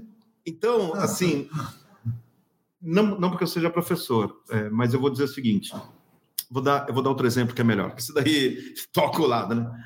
É, a venda fácil qualquer um faz. A venda difícil só quem está preparado. Então, é, na transmissão, eu acho importante o game fazer sentido, o conteúdo. É lógico que ele tem uma participação muito grande. Mas quando o profissional conta uma história, ele faz um storytelling daquilo que ele está vivendo. E seja na venda, uh, seja no projeto que ele está desenvolvendo. Quando o cara tem paixão, uh, o cara está lá. Eu lembro um termo que o Alex falou uma vez: falou, meu, você vai dar aula aqui, não é como jogar bola, vamos jogar bola, vamos, põe chuteira e vai. Você tem que se preparar. Para usar as ferramentas, o Miro você tem que preparar antes, você tem que ler o material, você tem que entender. Então, e, e eu achava, chegou uma época até que eu falei para o Alex, preciso dar mais aula, porque tinha uma filha fazendo medicina, graças a Deus que ela se formou agora. Era... um alívio. um alívio. Pensa no maluco aliviado. Nossa, tem um orgulho enorme. Tem um alívio, agora filha daqui a pouco começar a captar de volta, né, da investimento. Não. Ah, comprar outra Harley, né? Tranquilo. Comprar outra Harley. Vendi minha Harley, pagava. Vamos lá. Aí, é, eu falei, putz, eu quero dar outras matérias, vou aprender. Eu lembro uma vez que o Alex abriu para a gente ter aula com outros caras meu, eu fui o único louco que apareci na turma de finanças, né? Os caras, não fosse a Santa da Ana Lídia lá e da Melissa, eu tava morto, né? Porque os caras, os caras vão querer dar aula de Ó, finanças. Um beijo para Ana Lídia e para Melissa e queremos Boa. você aqui também. Tá feito o convite para as duas. E, cara, foi muito legal porque eu, eu acabei vendo isso, falando, gente, se eu não tiver a essência daquilo, como é que o dia que eu pegar um negócio no avesso a gente consegue rodar? Então, eu acho que tem esse aspecto que você falou de trazer mais perto uh, do aluno, que é o nosso cliente, essa possibilidade de falar com quem desenvolveu, entender o contexto, é legal.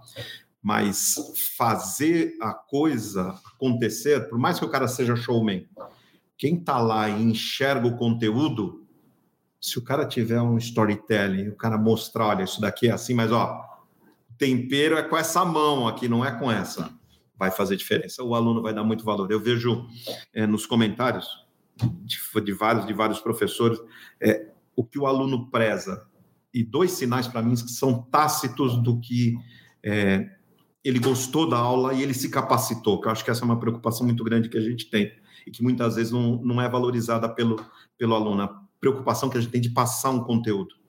É, puta, a aula passou voando. É. Então, é, é, eu, eu, eu, eu, sinto uma tesão nesse momento que eu falo, puta, foi legal pro cara. Porque se passou voando é porque estava interessante. E dois, é quando o cara coloca o valor que a esqueci o nome da minha, acho que a ah, Tatiane comentou, isso. a experiência de você falar de algo que você fez e tem um caso que eu falo nas aulas de negociação que uma vez a indústria de aço chegou e falou, não, te dou 6% de redução. E eu falei, topei, aceitei a primeira oferta, né? Então, puta, nunca diga não à primeira oferta. Depois, quando eu fui falar para o cara de vendas, o cara falou, não, já sei que você vai me dar a notícia. Porque o cara da concorrência já falou comigo, eles conseguiram oito e eu tinha aceitado seis. então, então, é assim, esse contar faz parte do dia a dia dele, então ele se identifica. Então, acho assim, a questão do interesse através do tempo e a identificação com a mensagem que está sendo passada, eu vejo muitas vezes pessoas que são muito boas em comunicação, que aprenderam, né? Porque comunicação você aprende, você, por mais que você tenha é, habilidade pessoal de transmitir a mensagem, fale, você sente que aquilo é vazio, aquilo não tem conteúdo. E quem tá percebe isso. E uma coisa muito legal que tem na live, e não é estou na frente de vocês, mas da tesão da aula, porque a grande parte das pessoas que vêm para a live trabalham no ramo. Então você fala de igual para igual. Gente, o que a gente aprende nas aulas é com exemplo dos alunos, né? A, a por exemplo, ela fez um projeto que era um strategic search que eu nunca tinha pensado, porque ela trabalhava no supermercado e ela fez o Strategic Source do quê? Dos equipamentos que tem, de cortar frio. De... Pô, todo supermercado tem aquilo. Pô, deu um negócio que eu nunca tinha me tocado. Eu falei, puta, é uma grande sacada, né? É, teve um outro aluno que trabalhava na construtora.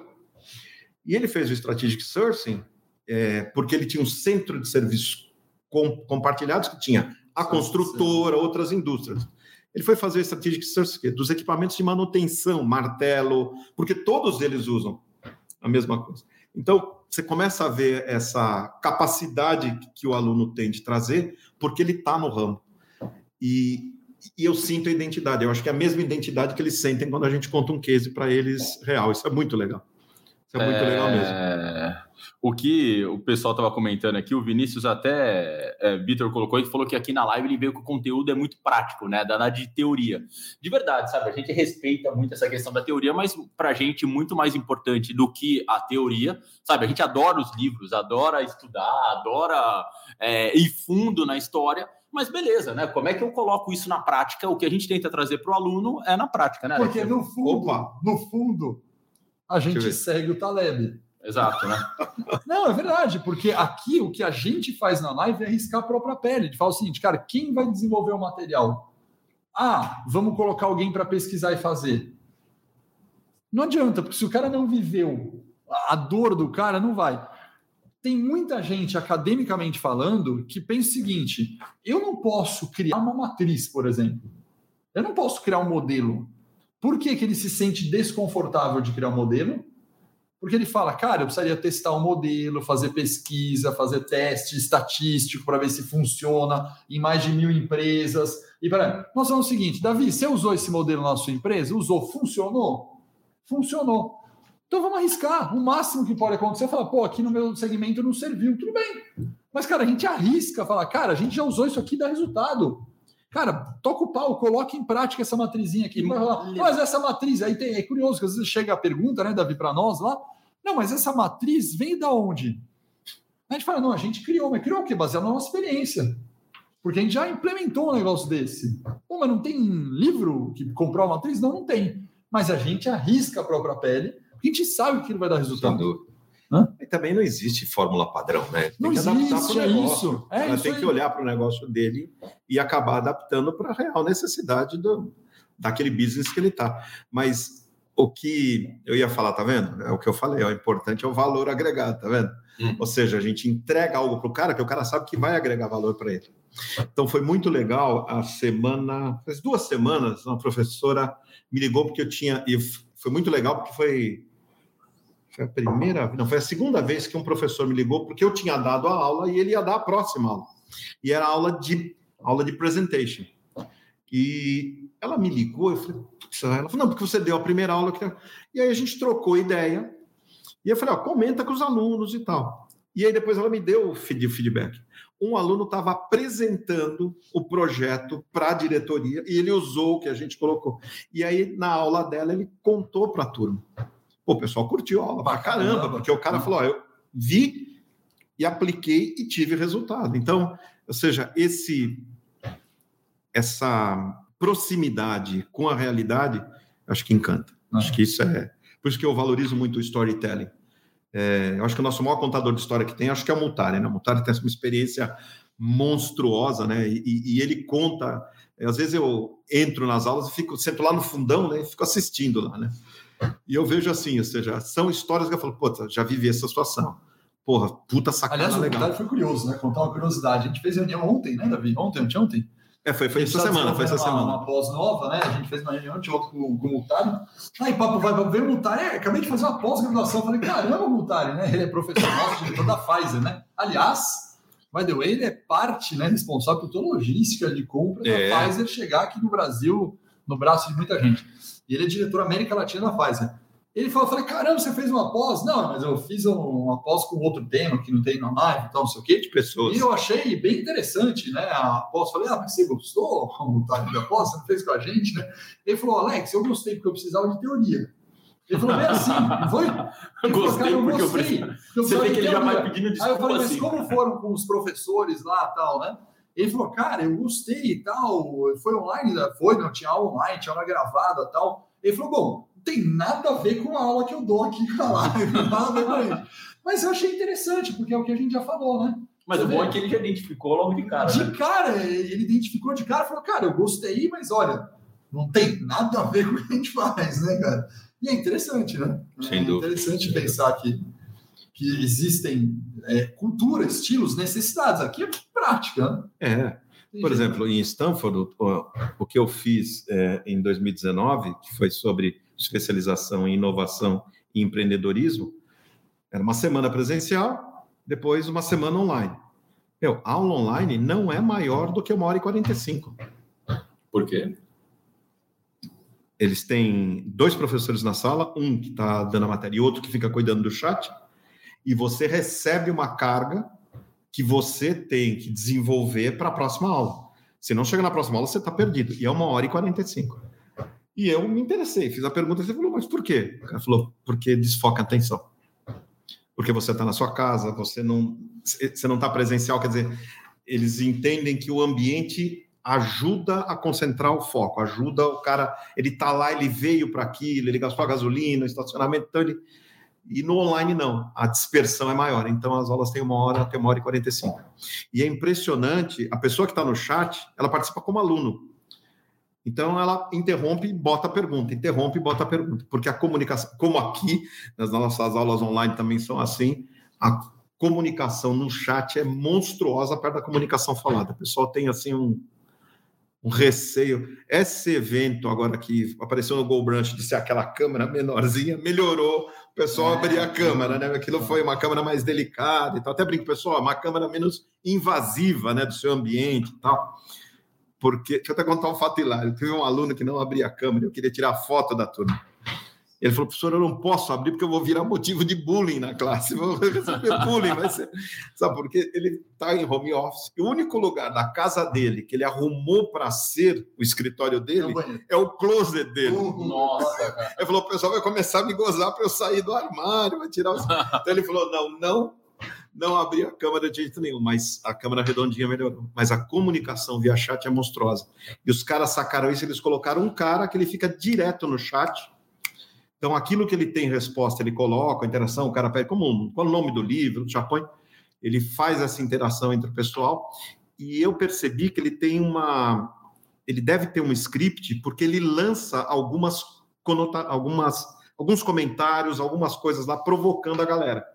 Então isso é muito legal, assim, dá uma agitada na aula, o pessoal participa. Quer dizer, o pessoal também participa, que é bem mais caro e tal, então o pessoal valoriza. Stanford, só, só para pontuar um pouco hum. do que é Stanford, né? Nós estivemos lá visitando, assim. conhecendo o pessoal lá, tivemos uma reunião lá, foi super bacana, conhecemos todo.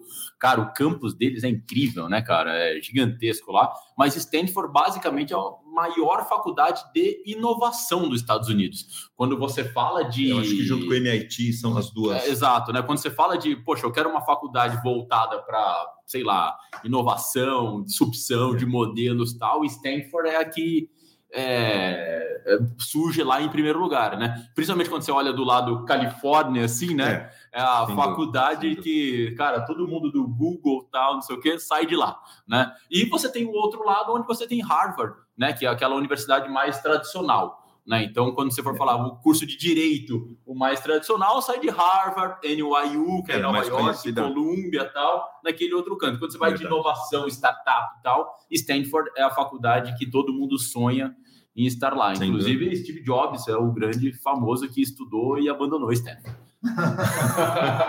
Lembrando que Stanford existe por causa de Harvard, né? Exato, né? Conhece a história? Foi uma disrupção, né? Não. O filho do casal Stanford. Ah, é verdade, é verdade. Faleceu e eles queriam fazer uma estátua lá.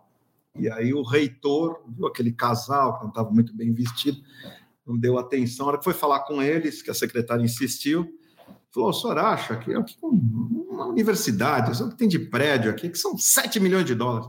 Aí a mulher pegou e falou: olha, marido, se é só isso, a gente faz a nossa universidade. Foi assim que nasceu Stanford, no casal Stanford. Muito legal. Bom, montaram a faculdade deles lá e se formou o que é hoje, né? Mas eu não consigo entender é, o quanto cresceu.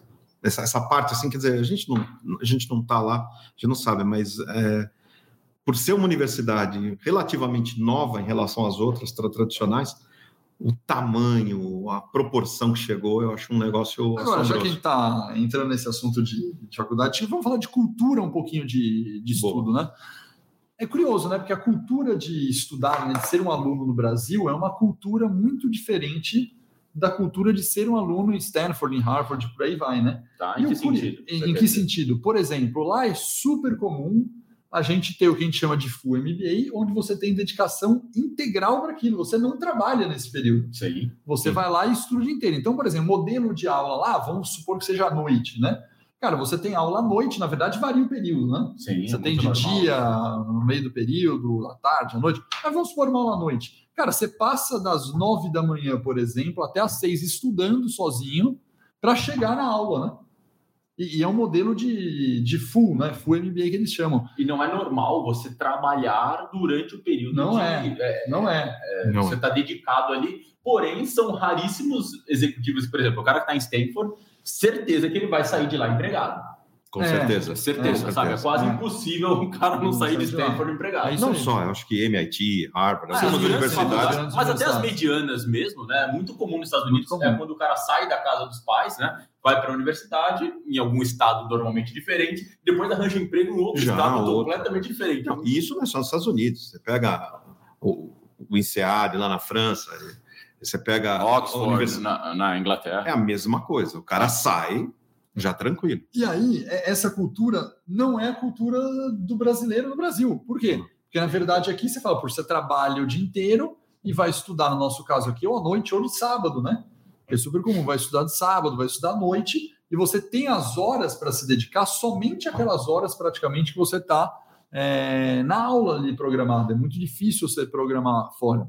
E o curioso disso tudo é, é que essa cultura diverge no estilo de educação ela diverge naquilo que você pode fazer dentro da educação, né? Enquanto lá fora você tem um pre-work muito grande, ou seja, você tem sempre coisa para fazer pré-aula, no Brasil isso já não funciona muito bem. E aí o mais curioso é falar, bom, então o negócio é que é, é o brasileiro, né? De certa forma, sim, é o brasileiro, mas é o país, né? Por quê? Porque quando um brasileiro vai para fora, ele rapidamente se adapta ao modelo aplicado pelo outro local, né? Tá. Isso que é super curioso. Porque o próprio brasileiro que pode ter estudado aqui, quando ele vai para Stanford estudar, ele muda o padrão de comportamento dele e faz uma coisa completamente diferente. Mas sabe que os brasileiros já têm fama dessa cultura de perfil do brasileiro lá, né? Eu conheço uma história de um é, de um conhecido de mim que foi estudar fora, né? É, e aí, eu não lembro exatamente a universidade, mas era uma das grandes, e ele chegou e passou seis meses lá e foi falar com o orientador, né? Fazer o trabalho de conclusão de curso dele, ia começar a fazer o trabalho de orientador. Aí o cara chegou e falou: Ah, pode se apresentar. O cara se apresentou, falou que é brasileiro e tal, né? Aí ele falou: Não vou te orientar. Aí o cara falou: Como assim não vai me orientar? Você vai deixar todos os trabalhos para entregar para a última hora. E como eu não consigo trabalhar com as coisas de última hora, eu não consigo te orientar, vai dar ruim. Eu vou te recomendar outro orientador. Pelo ele fato falou, não, de vou ser trabalhar. igual? Aí ele falou, mas por que isso? Porque eu já tenho um grande histórico com brasileiros e o brasileiro sempre funciona dessa maneira. Cara, olha que doido, cara. O cara lá de fora já captou essa cultura do estudante brasileiro que arrasta para lá essa cultura, né? Mas isso é uma coisa muito. é, Cara, isso acontece muito, né? Muito. A gente aqui na live mesmo tinha um acordo de resultados lá, onde o pessoal tem que fazer um projeto e tal. Cara, eu tinha costume de pegar lá o arquivo e olhar a data de criação do arquivo, né? Cara, 10 dias antes, todo mundo deixou para fazer. O... Tinha três meses para fazer. O Pedro tá rindo. né? Tinha três meses para fazer. Adivinha qual? Eu fiz mestrado, né? Adivinha no meu mestrado, minha dissertação, Ah, o Alex o que eu fazia? Gente, Cara, minha não... dissertação é o seguinte: que dia que tem que depositar, que dia que tem que fazer a qualificação? Qualificação é dia 20 de setembro. Cara, eu peguei do dia 5 de setembro ao dia 19, virei todas as madrugadas e entreguei minha qualificação. Nossa, cara. Aí foi, fiz tudo de Mas novo. eu acho que é necessidade, gente. Lá fora você não tem essa opção. Mas é mais do que opção, é cultura. Mas é, se fosse só cultura, Alex, a gente não mudaria. Eu lembro quando eu fui fazer MBA lá no INSEAD. Então, graças, graças a Valeu, eu tenho uma gratidão pela Valeu enorme, porque ela que pagou o MBA lá, que não é barato. E, meu, você tem que ir para lá sexta-feira. Por que, que tem que? Não, porque tem um jantar e tal. Ah, legal, vou visitar a cidade. Falou, você não vai visitar a cidade. Falei, sério, meu chefe chamava um francês chamado Bruno Bruno Andrier, falou, você vai estudar. Ah, Bruno, para, vou conhecer a cidade, cidade legal, Paraná. Pô, o cara General já tá Lafayette nasceu lá. Eu ia lá. Não, a aula, aula segunda, sábado e domingo. Cultura. É isso O cara já tá pagando. Eu fui lá. Não, vou lá conhecer. Não, mas ó, não. Não, não, mas ele, o que ele queria dizer não é isso que você está pensando. O que ele estava falando é o seguinte: meu amigo, você não vai conseguir. Porque quando a gente É, chegou é na isso sexta-feira aí, que teve o isso. jantar, o cara já avisou, falou: quando você chegar no quarto de vocês, tem É. material preparatório da aula de segunda. Isso. Gente, a hora que eu abri a porta do quarto, tinha uns três livros, recorte de jornal, tinha uma Dentro do pilha. É sério, Davi? E tudo em inglês. Foi tudo em inglês. curso Inglês é em francês. Francês inglês também. em francês. É, foi, foi muito assim. ah, ó, gente, foi a primeira vez que eu fiz um game. E o que que você estudou lá? Era um MBA, era assim, dentro do, do, do INSEAD, ah, 40 empresas, empresa pequena, L'Oréal, Valeo, fizeram um clube para formar executivos em gestão, em business Gestão- administration. Tá. Então você tinha aulas desde marketing, fiz um jogo de marketing que você montava as fábricas, lançava o produto, punha preço. Isso foi o primeiro game que eu vi na minha vida.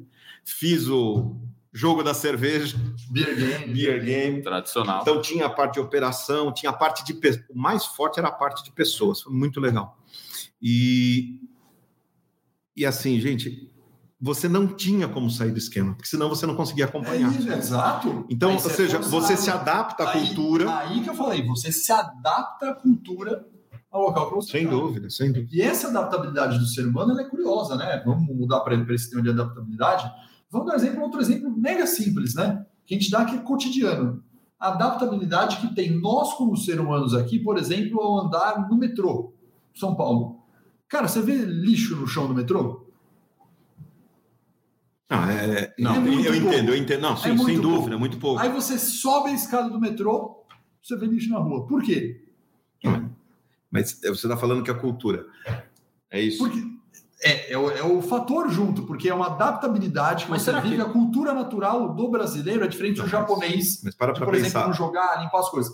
O brasileiro fala, pô, já que todo mundo joga, eu também vou jogar, não tem lixo para. Cara, não, no metrô você anda, é tudo, porque tem uma cultura que criou dentro do metrô pelo fato de terem ser feito um serviço com limpeza, com segurança, com mais lixo, com todo um aparato que você entrando naquele ambiente, você se auto-adapta a um comportamento será que- natural. Legal, você está falando, olha, a gente é, brasileiro, a gente tem uma cultura então de deixar de última hora, de deixar para, sei lá, tudo funcionar ali no. Olha, poxa, vou ter uma cultura e eu vou, sei lá, e na última hora eu vou lá, no, me viro nos 30 e dou um jeito de resolver.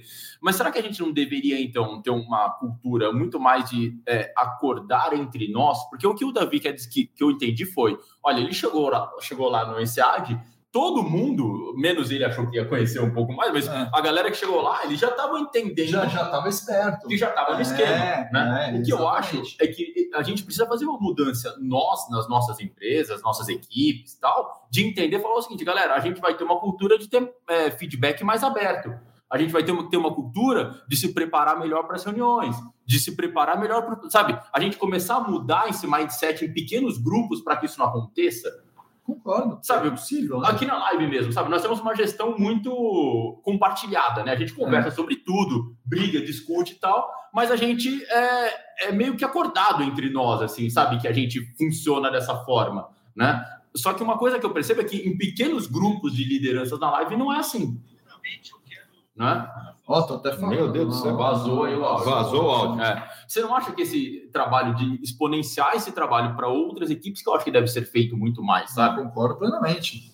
O que, que você acha, Davi, que, que faz sentido essa questão de Por exemplo, na aula, cultura? Na aula a gente não pode aqui no nosso MBA falar, pessoal, vai ter um. Olha, se a gente falar, o Alex sabe disso. Três folhas de um exercício para o aluno ler antes da aula para discutir lá, tem muitos que não tem tempo de ler e, e- e vai dar ruim na aula. Então, mas não tem tempo ou eu não priorizo? Assim, é, vamos, vamos- Mas você imagina, eu tenho um grupo de 20 alunos, certo? Se, é, se a gente chegar hoje e falar, pessoal, vai ter, começar. Vai eu, eu, ruim, né? Já eu tentamos. entendo o que você está falando, mas vamos, vamos levar para o outro lado. Antigamente, você tinha o teu tempo de estudo e você tinha que estudar fora, porque senão você não conseguia acompanhar o curso. Então, você recebia o conteúdo e você tinha que estudar. Ou seja, praticar aquilo de alguma forma para poder fazer. Para depois poder dar sequência e entendimento. Então, eu acho que a educação mudou de uma forma, com relação à aula que você está colocando, é, que hoje as coisas vêm muito mais, é, de uma forma muito mais tangível, muito mais palpável, perto da prática, que diminuiu um pouco essa necessidade. Mas se eu pegar, e vamos pegar uma ferramenta, vamos pegar o Porter, eu adoro o Porter, vamos pegar o Porter de mercado. Se o cara realmente se dedicar a entender aquela ferramenta e for aplicar e estudar sobre ela, ela vai aplicar muito melhor do que aquele cara que só participou da aula e foi lá fazer. Não tenha dúvida nenhuma, Não porque tem. a prática é o que faz a diferença, é o aprendizado. Então você parte do seguinte princípio de que aquele cara que vai buscar um pouco mais de conteúdo, ele vai poder executar melhor. Então, Michael, só te fazer, eu concordo plenamente, mas vamos separar a palavra para ver se eu entendi, tá? Você fala aquele cara que vai buscar um pouco mais de conteúdo. Isso tem uma grande diferença Aquele cara que daquele lê, cara que lê as três páginas que ele falou. Tá, mas que tem, não lê? Mas tem uma grande diferença daquele cara que vai buscar fazer mais vezes aquilo na prática. Mas isso aumenta a sua habilidade. Né? Ou seja, você vai ganhar habilidade, É, a você vai viver situações. clássica é conhecimento, habilidade e atitude. Exatamente. É. Agora, aquele cara que foi buscar um pouco mais de conteúdo, viu um pouco mais de experiências práticas vividas, ele já não vai cometer os mesmos erros. Ou ele vai executar melhor. Esse é o aspecto. O cara que leu as três páginas e o que não leu. Bom, vamos pegar o Italian Pasta. Todo mundo conhece, que é o nosso. Acho que. Todo assim, mundo entre nós aqui. Não, todo mundo vai falar. Aqui na live a gente tem é, o término de cada módulo, um momento que é o STEP, onde tem um trabalho que o pessoal apresenta daquele conteúdo. E o Italian Pasta é aquele game onde realmente o pessoal pratica negociação. Porque o pessoal está vinculado numa determinada planilha que define a nota dele através do resultado da negociação. E dividimos entre compradores e vendedores. Ele é um case complexo, ele não é um negócio simples.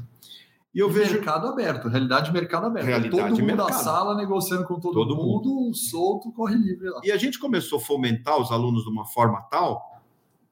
A gente fez aquela adaptação do cara que dá o veriscom para fazer, a gente já começa lá a cutucar, que até o Galvão divulgou e também aconteceu com outros professores, os caras, antes do dia, começavam a mandar solicitação de cotação o logo lá do Carre Five para os caras, ou outro mandando promoção, portfólio de promoção das massas. E nenhum professor pediu aquilo. Então, ou seja, é, o que, que aconteceu? O que, que a gente mudou? A gente só preparou os caras melhores para aquilo. E é nesse ponto que eu quero pegar, ou seja, a gente facilitou. O cara poderia ter feito aquilo? Poderia se ele tivesse lido as três páginas, por exemplo. Agora, os, eu, não, eu não sei dizer o porquê isso é tão difícil para o brasileiro. E eu não, eu não vulgarizaria o, o brasileiro, eu acho assim, o que existe na nossa sociedade, não virar papo cabeça aqui, mas é uma crença muito grande em sorte, azar e destino. E uma crença muito pequena em tomada de decisão, estratégia e trabalho. Então, é, assim, eu assisti um curso e foi recomendado quando a gente foi fazer, quando fazer Stanford, de da escolha. Então, era, eles te orientam como você vai escolher o seu curso. E junto vem um embutido ali, um como é que você tem que se preparar para o curso. E eu falei, pô, assisti esse negócio. Esse negócio, né? Eu vou assistir esse negócio. Mas aí eu falei, bom, para escolher melhor, eu vou assistir. Vamos lá, vai, vai, vai. E, pô, se falou coisas assim, básicas, como, meu, você tem tempo para fazer? Você tem tempo para estudar? Onde que você vai fazer? Onde que você vai estudar? E eu comecei a trazer isso para a realidade das nossas aulas. E aí você vê aluno assistindo aula pelo celular. E não é porque ele está movimentando, então, que ele curtiu. É porque ele quer assistir pelo celular. E aí você tem que falar, chão, celular, você não vai ter os mesmos recursos. Quer dizer, você começa a perceber é, que valor que é dado para aquela situação.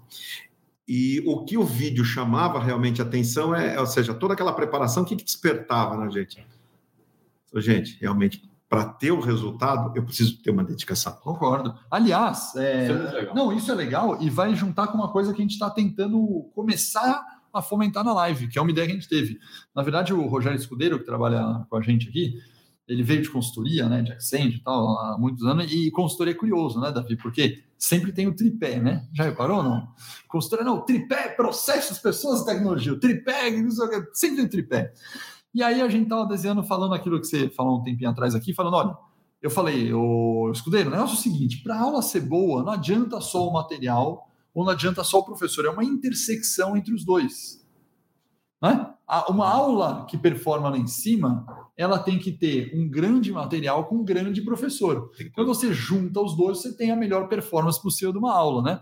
E eu expliquei isso para ele. Ele falou: tá errado, Alex, porque sempre tem que ser um tripé. Eu falei: pô, ok. Ele falou: tá faltando a bola do aluno. Ele falou: o aluno faz parte do modelo.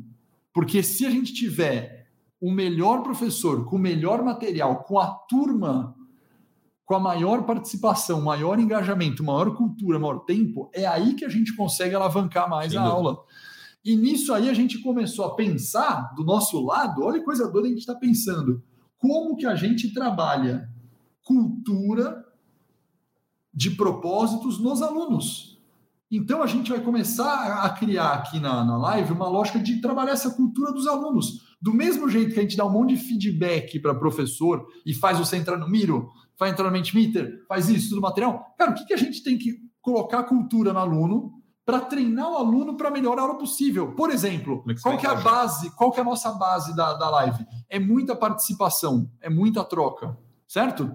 Cara, a gente tem que deixar mais claro isso de cultura para os alunos. O papel do aluno. O papel do aluno dentro da live. Porque se ele tiver consciência, logo que ele está entrando, depois nas aulas, fala, puxa, você precisa participar porque a sua participação é que faz a turma gerar, é que faz dar mais exemplo, é que o ganho coletivo é maior, é que a aula vai, você vai, a aula voou e você nem percebeu, depende de você, não depende só do professor e só do material, depende do aluno. Então a gente vai começar a criar essa, esse trabalho de, de cultura do aluno. Isso é muito legal, porque eu assim, eu, na, na, minha visão, Alex, por exemplo, o material pode não ser bom, a turma pode não ser muito legal. Se o professor for brilhante, o cara consegue, o cara traz mas é um peso grande. É um peso grande. Vai ter um resultado muito melhor se tiver a participação, o cara tiver engajado, o cara tá lá para realmente buscar.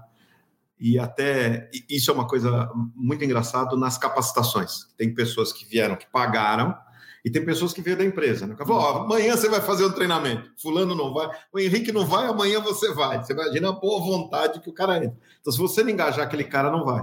E, mas se esse cara tiver engajado, eu acho que aí fica um negócio brilhante, realmente. É, e aí tem que concordar que tem que ter o tripé, né? Tá o tripé é uma, Davi, uma Cara, de importante. verdade, queria agradecer muito a sua presença, mas você acredita que já deu uma hora e meia de bate-papo? Nossa, gente. Uma hora e meia de bate-papo. tenho que dar aula hoje Tem ainda. aula hoje. Eu queria começar mais do que nunca agradecendo aos nossos patrocinadores, partners aqui da Live University. Muito obrigado a 2W, Alterix, Atlas Inovações, Berhoff, BR Supply, CH Master, Contax, Copastur, Culpa, Dutex, Globalis, Lincana, Paradigma, SAP, Supply Solution, Textel, Thomson Reuters, Reuters e Unisoma. Muito obrigado pelo apoio aos nossos patrocinadores. Davi, de verdade, meu caro, muito, muito, muito, muito obrigado por estar aqui conosco. Pessoal, se vocês quiserem conferir na íntegra, a gente já vai. eh, O vídeo vai ficar disponível para vocês aqui no YouTube. Vão poder assistir, compartilhar. Sigam a gente lá no nosso canal do Instagram, do LinkedIn, sempre Live University, porque a gente vai fazer alguns cortes aqui desse conteúdo, vai levar o material. Quem está seguindo vai poder acompanhar as próximas entrevistas, intera- Legal. interagir aqui conosco, né? Estamos, estaremos aqui conectados. Nos próximos dias a gente vai a nossa conta do iTunes já será aprovada, então que o galera do Apple aí vai poder Legal. seguir a gente lá o nosso podcast. Estamos só aguardando a aprovação, provavelmente semana que vem já teremos no iTunes. E por enquanto, o pessoal do Spotify segue lá que a gente já está com o último podcast lá. Segunda-feira agora o do Davi vai entrar aqui no ar. Tá ok? O que, que o Pedro falou? Olha os comentários. A Jorge Esper colocou um comentário. O que, que ela colocou lá de bacana? Olha lá, ótima live, aula adicional. Legal. Muito obrigado, Na- Nathalie. Muito obrigado, Georgia. Nem vi a hora passar, bom demais. Show de bola, pessoal. Muito obrigado, Alex. Valeu, meu caro. Muito obrigado, valeu, Davizão. Obrigado, galera. Obrigado, ter galera. chamado a gente. Até o próximo. Valeu, pessoal. Um abraço e até a próxima.